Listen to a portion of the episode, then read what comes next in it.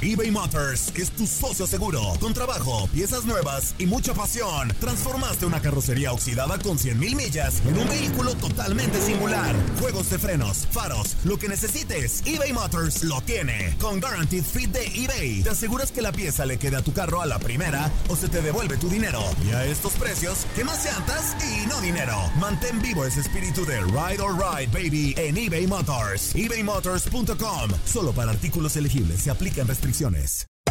Hacer tequila, Don Julio, es como escribir una carta de amor a México. Beber tequila, Don Julio, es como declarar ese amor al mundo entero. Don Julio es el tequila de lujo original, hecho con la misma pasión que recorre las raíces de nuestro país. Porque si no es por amor, ¿para qué? Consume responsablemente. Don Julio Tequila, 40% alcohol por volumen, 2020. Importado por Diageo Americas, New York, New York. When something happens to your car, you might say,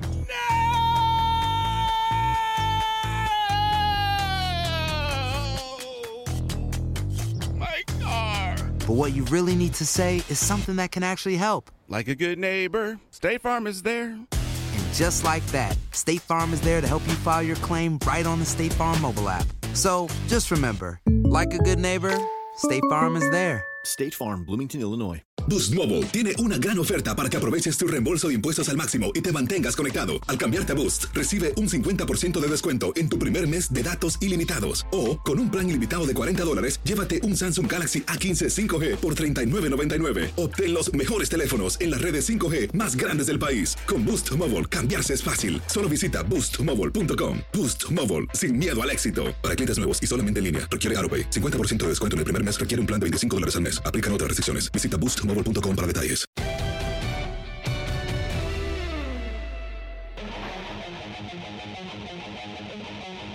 Estamos de regreso en tu zona roja, programa especializado en el fútbol americano de la NFL en tu DN Radio. Y antes de contestar esa gran pregunta que dejaste ahí en el alambre, Luis, antes de irnos a la pausa, invitarlos a que sigan la programación de tu DN Radio. Pumas y Pachuca están en busca de un boleto a semifinales.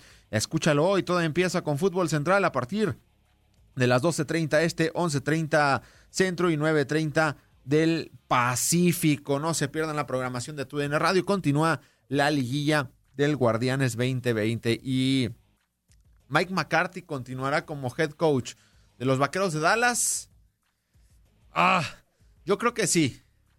Yo creo que sí porque pues al final no es creo que no es culpa de él la ofensiva tan sobrevalorada que tienen, los fumbles de Ezequiel Elliott, la lesión de Dak Prescott, la, la, la, defensiva de los Vaqueros de Dallas venía arrastrándose desde hace algunos años, la línea ofensiva pues ya no es la de antes, de hecho es una verdadera coladera y, no creo que Jerry Jones vaya a terminar con el proyecto de, de Mike McCarthy eh, este año. Quizás si le va mal el siguiente podría, podríamos hablar de un despido de Mike McCarthy, pero creo que es un entrenador en jefe con experiencia y que puede revertir la situación, aunque recordarás, ¿no? Hace prácticamente un mes después de ese partido ante los Cardenales de Arizona en Monday Night Football, algunos eh, jugadores filtraron informaciones de que no era un buen eh, head coach, que el equipo de cocheo era débil, etcétera, etcétera.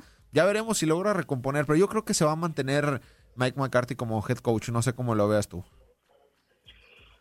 Aquí es, lo, es un año muy, muy irregular. Eh, empecemos por ahí, Gustavo. Eh, la, la temporada ha sido eh, sumamente rara uh, por el tema del coronavirus, por el tema de las bajas que sufrió la línea ofensiva de, de, de los vaqueros, ¿no? También la lesión de Dak Prescott. Es una, es una tipo de ofensiva nueva la que viene implementando McCarthy, ¿no? A estos jugadores donde no resalta absolutamente nada, nada, nada. No, no le veo nada bueno a este equipo de, de los vaqueros, Gustavo. En la defensiva mal, la secundaria muy mal, la línea ofensiva muy mal, este, el, el juego terrestre muy mal. ¿Cuántas yardas tuvo Ezequiel Elliott? 32. 32, 32 y un están pagando un contrato de 90 millones de dólares. Sí, o sea, es lamentable. yardas.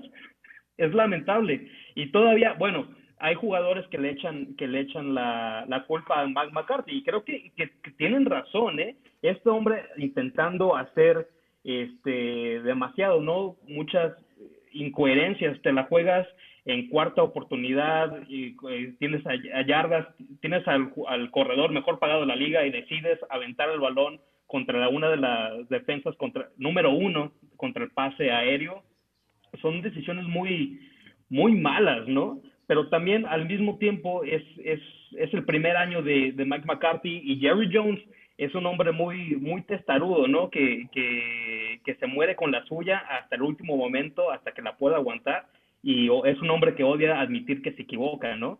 Y también por lo mismo, por el mismo tema del coronavirus, el hombre no ha hablado tanto con la prensa como solía hacerlo, ¿no? Entonces, para saber la opinión de lo que realmente piensa sobre, sobre el rendimiento de Mike McCarthy, no, no se ha sabido muy bien sobre las opiniones de, de Jerry Jones y de su hijo, ¿no? Este, Stephen Jones, pero, pero yo creo, yo creo que no, que no sería muy descabellado ver a, a otro head coach que no sea Mike McCarthy iniciando la temporada siguiente, ¿eh?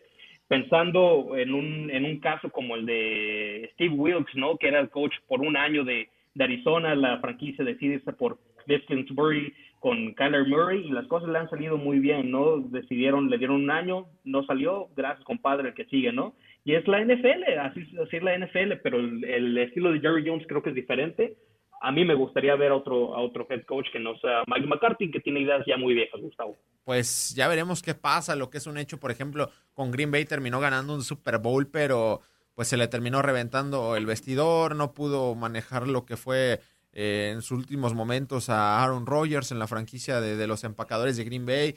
Yo creo que se puede mantener Mike McCarthy, pero pues también tiene que rodearse de mejores asesores, ¿no? Lo de Mike Nolan como coordinador defensivo Entiendo que no tienes un talento, es un verdadero eh, eh, desastre. Y también, pues puede llegar quien llegue, el mejor head coach en la historia de la NFL, Bill Parcells, Bill Belichick combinados, etcétera, etcétera. Pero si también tu entrenador, tu dueño sigue siendo Jerry Jones cuando pues él quiere ser el protagonista de todo, va a ser muy complicado. Entiendo que para el tema mercadológico, Jerry Jones pues eh, es algo espectacular, no hay nadie como él. Agarró una franquicia, compró una franquicia de la NFL que se llaman los Vaqueros de Dallas en un dólar y hoy la franquicia vale 200 dólares. E, es algo impresionante lo que ha valorizado esta, esta franquicia, pero también, pues él elige jugadores, elige entrenadores, casi casi te dice a quién jugar, etcétera. Por ejemplo, en, en el pasado draft, entiendo que CD Lamb es una estrella, una verdadera estrella. De hecho, ha producido mucho con el conjunto de los Vaqueros de Dallas. Es un espectáculo este receptor, si no me equivoco, surgido en los Sooners de, Oklahoma. Pero tu verdadera necesidad no era CD Lamb en el draft. Necesitabas un linebacker, eh, un liniero defensivo y claro que había disponibles en el draft. Y esto fue más Como decisión. Lo hizo Washington. Exactamente. esto fue más decisión de Bill, perdón, de Jerry Jones del mismo Mike McCarthy. Entonces, cuando deje de ser protagonista, pues va a cambiar la, la, situación con el conjunto de los Vaqueros de Dallas. Y con todo respeto por el señor Jones, Jory Jones, también se le acorta el tiempo en vida. Ojalá viviera hasta los 200 años, pero se le acorta el tiempo para ver a sus Vaqueros de Dallas campeón. ¿O me equivoco? No, completamente de acuerdo. Como lo dije, en un cuarto de siglo, Gustavo, lo que ha ganado este equipo es nada nada, nada, nada. Y es una franquicia histórica, es el equipo de América. Por, por alguna razón, este equipo lleva desde 1966 jugando el juego de acción de gracias, Gustavo. Y, y, créeme que, que, las personas en este Día de Acción de Gracias que, que, pasó el jueves, querían ver otro equipo que no fuera los vaqueros, ¿eh? Por, por ahí se estaba escuchando rumores que querían ver a otro equipo, a otro tipo de equipos, porque el equipo que viene, el, con el que viene jugando los vaqueros, créeme que es una eh, no era tan, tan atractivo ver este, este duelo, ¿no? En el partido más importante de la, entre comillas, de la, de la temporada. Y, creo que Jerry Jones tiene que abrir los ojos, darse cuenta de lo que está pasando en su equipo y hacer, hacer uh, cosas más, digamos, radicales, ¿no? Un cambio, un cambio total de la, de la franquicia, pero no creo, no creo que suceda. Y manteniéndonos dentro de la conferencia nacional, nosotros vamos al fragmento de este podcast de Tu Zona Roja que grabamos durante esta semana con Toño de Valdés, Memo Schutz y un servidor Gustavo Rivadeneira. ¿Quiénes son los contendientes dentro de la conferencia nacional? Son los Carneros de Los Ángeles que ya lideran el oeste de la nacional. Aquí escuchamos parte de este podcast.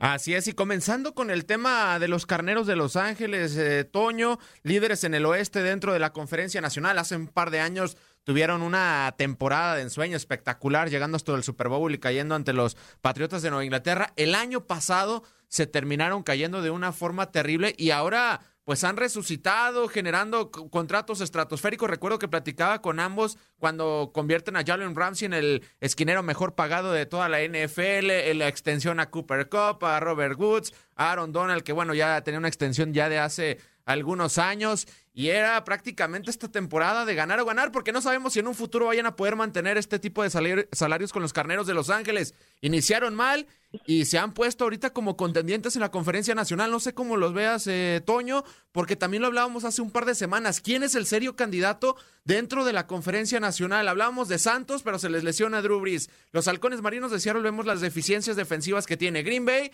pues ya vimos lo que le pasó contra Indianápolis y también lo que le pasó hace unas semanas ante Tampa Bay. Colocamos a los carneros como contendientes dentro de la conferencia nacional?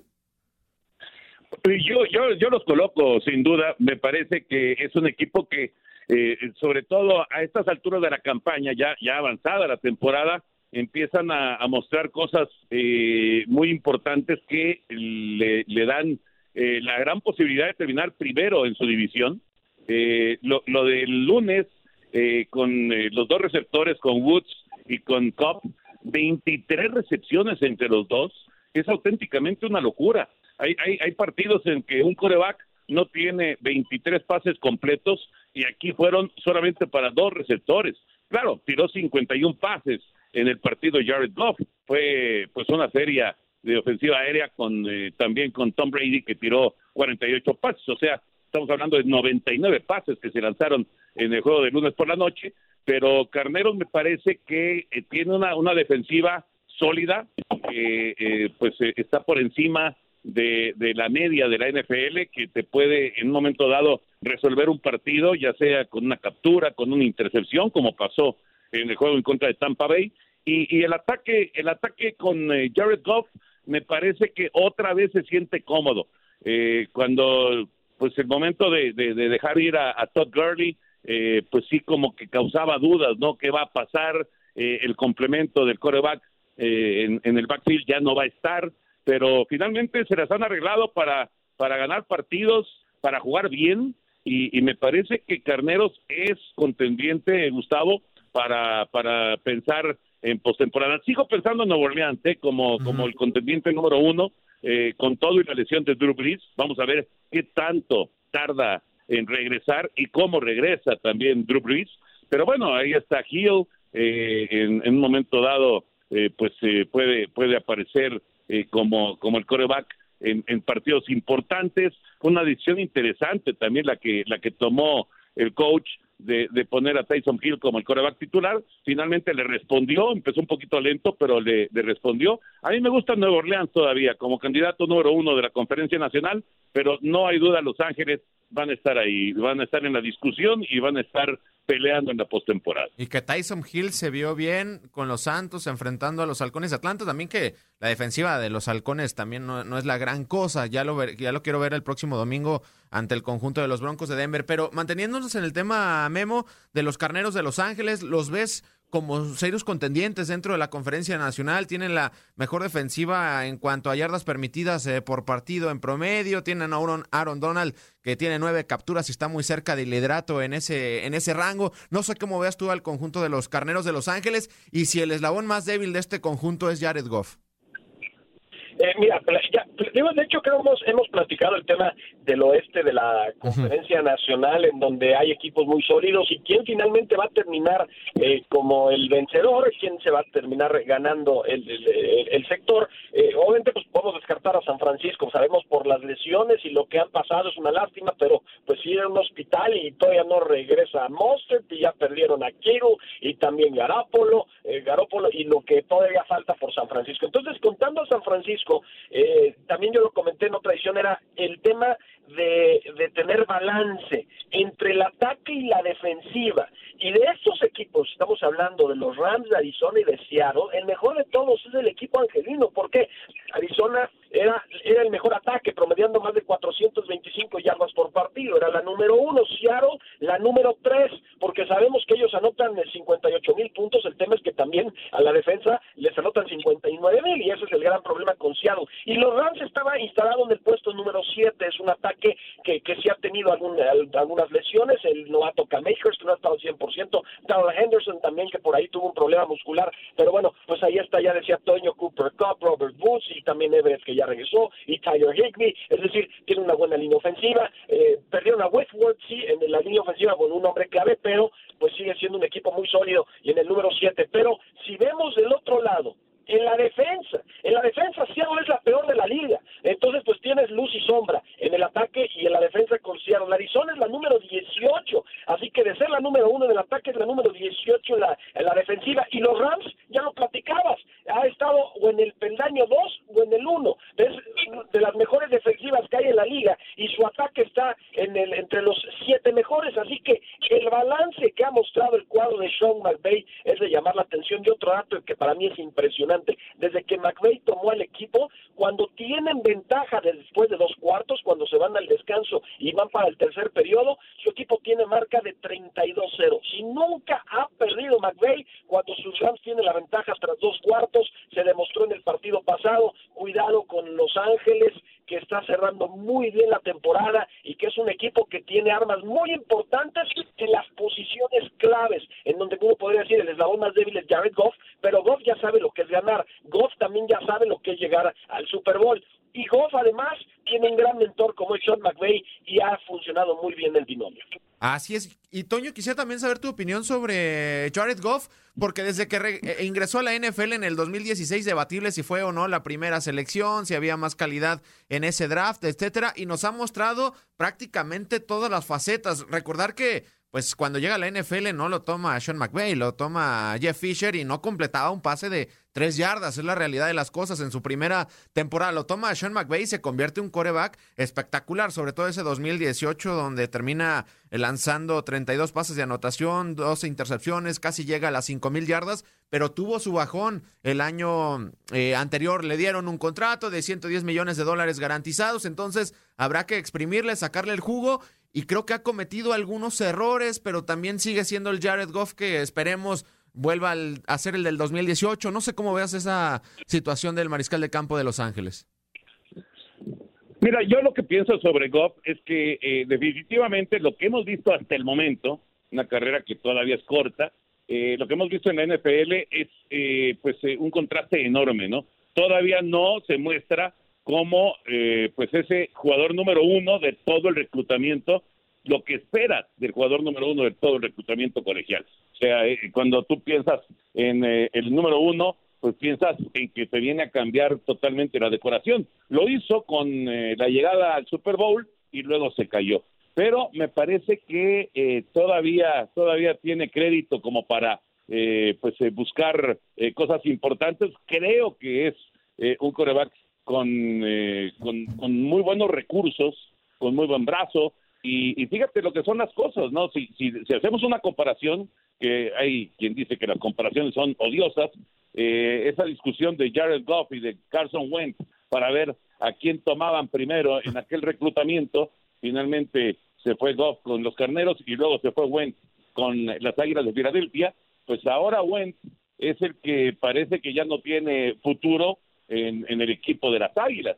Y, creo que Goff sí tiene futuro y, un futuro muy interesante con los Carneros de Los Ángeles. Yo creo que todavía tiene crédito, Gustavo. Me parece que todavía eh, hay, hay mucho, tiene mucho que ofrecerle a, esta organización y, eh, claro, lo que lo que quiere la afición de Los Ángeles, la, la, afición de los Carneros es el, título del Super Bowl. Eh, más eh, más que, que, partidos espectaculares como el de lunes de casi 400 yardas. Lo que quieren es un título y si no llega a ese título, entonces pues se habrá convertido en una decepción Jared Goff. Pero insisto, todavía su carrera es, es joven.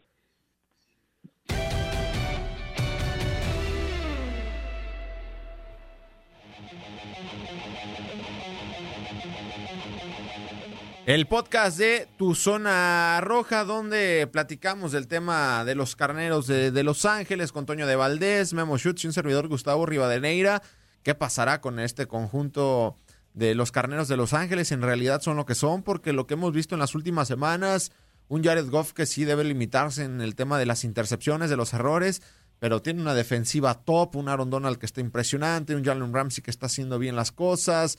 En la ofensiva lo de Cooper Cup está sensacional. Robert Woods eh, haciendo y ejecutando muy bien eh, las jugadas. No sé si los veas, Luis, tú como contendientes dentro de la conferencia nacional, porque pareciera que era el patito feo en el oeste de la NFC este año, pero la realidad de las cosas es que pues están peleando. Creo que la ofensiva no es la de hace un par de años que los llevó hasta el Super Bowl, pero con esta gran defensiva y, si limitamos los errores de Jared Goff, creo que pueden pelear en la nacional. Si me gusta como contendiente, sí me gusta. Me gustan los Rams, pero simplemente falta, hace, nos tenemos que remontar a, la- a las apuestas, ¿no? Lo que hizo Las Vegas.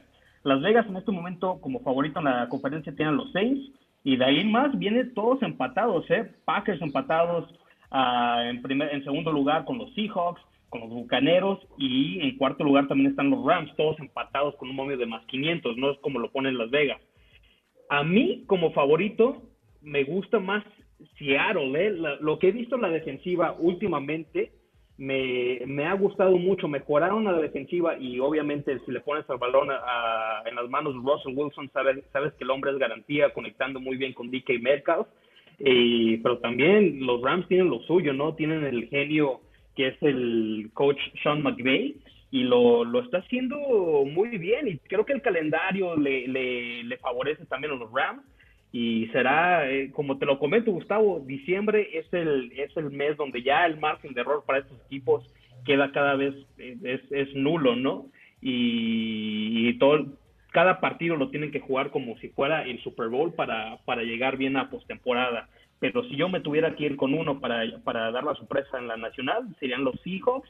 Y por ahí en segundo lugar creo que todavía no, no, no me despido de, de Tampa Bay, ¿no? Creo que Tampa Bay todavía tiene, tiene mucho equipo, tiene mucha experiencia para hacer cosas importantes. Y los Rams los pondría en tercer lugar. Sí, yo también me quedo con este conjunto de los Rams. Para mí se van a llevar esa división. Ya le dieron una probadita a los halcones marinos de Seattle hace algunas semanas. Seguramente se van a enfrentar en unas semanas más por ser rivales eh, divisionales, pero haciendo bien las cosas el conjunto de los carneros de Los Ángeles. Debe de limitarse los errores eh, Jared Goff, porque las dos intercepciones que tuvo eh, ante Tampa Bay pues le terminaron costando puntos al conjunto de los carneros de Los Ángeles, que hoy enfrentan a los 49 de San Francisco, que pues tristemente han resentido muchas lesiones, tema de coronavirus, etcétera. Pero quiero ver hoy a, los Santos de Nueva Orleans si Tyson Hill vuelve a tener esa gran actuación que tuvo la semana pasada ante los Halcones de Atlanta, porque pues ahora va a enfrentar a una defensa mejor que la del conjunto de los Broncos de Denver. Entonces ya veremos qué sucede. Pero bueno, antes de despedirnos, vamos con esta pieza del conjunto de los Cardenales de Arizona. El estímulo bicultural de los Arizona Cardinals. Cuando se habla de equipos de tradición, se suele pasar por alto a los Arizona Cardinals, el equipo más antiguo de la NFL y, junto a los Chicago Bears, uno de los fundadores de la liga desde 1920. En el pasado, los Cardinals jugaron en Chicago y San Luis antes de establecerse en Tempe, Arizona, en 1988. Tras jugar 18 años en el estadio de los Sun Devils de Arizona State, en 2006 se mudaron a Glendale para jugar en lo que hoy se conoce como el State Farm Stadium. Desde que aterrizaron en el estado de Arizona, siempre han permanecido dentro del área metropolitana de Phoenix, ciudad donde la franquicia tiene su base operativa. Hablando sobre su relación con México, el punto de partida es la condición fronteriza del estado de Arizona con respecto al norte del territorio mexicano. Por ello, no sorprende que dentro de Sonora, en ciudades como Nogales, Hermosillo y San Luis Río Colorado, exista una base importante de fanáticos mexicanos de los Cardinals. Del lado mexicano existen seis localidades fronterizas. Junto a las ya mencionadas San Luis Río Colorado y Nogales, también se distinguen Sonoita, Sázabe, Naco y Agua Prieta, además de ocho cruces fronterizos en total. De la frontera de Nogales, uno de los principales puntos de intercambio cultural, a Glendale, donde juegan los Arizona Cardinals, hay una distancia de 168 millas, 271 kilómetros, lo que equivaldría a un viaje de unas 2 horas y 50 minutos en automóvil. El gran punto de inflexión para los Cardinals, tomando como referencia a su base mexicana, fue el partido de 2005 en el Estadio Azteca, el primero de temporada regular fuera de los Estados Unidos en la historia de la NFL. Además, los más de 103 aficionados que colmaron las gradas supusieron un nuevo récord de asistencia en la liga. Ese lunes 2 de octubre quedará en la memoria de los aficionados mexicanos como una gran exhibición de Anton Bolding y Larry Fitzgerald, dos de los mejores receptores abiertos de su generación. Igual de destacada fue la labor de Josh McCown, quien quizá haya jugado su mejor partido como Cardinal aquella noche. De hecho, tanto Fitzgerald como McCown son los únicos jugadores de ese roster de los Cardinals en 2005 que se mantienen en activo. Un año más tarde, un liniero ofensivo que había dominado el fútbol americano estudiantil en México se convirtió en todo un suceso bicultural. Tras un breve pero exitoso paso por la NFL Europa, Rolando Cantú, oriundo de Monterrey, se ganó el derecho a erigirse como el primer jugador nacido en México, procedente de un programa universitario mexicano, en jugar en la NFL.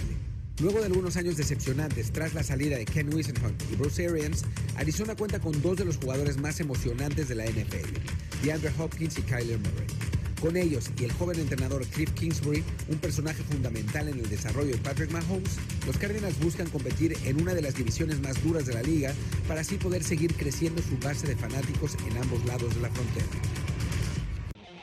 Interesante el tema de los Arizona Cardinals a disfrutar de la NFL. Muchísimas gracias, Luis. Un placer, Gustavo. Vamos a ver la NFL. Nosotros nos despedimos de tu zona roja, pero quédense con la programación de tu DN Radio. A continuación, domingo futbolero y posterior, la liguilla del Guardianes 2020.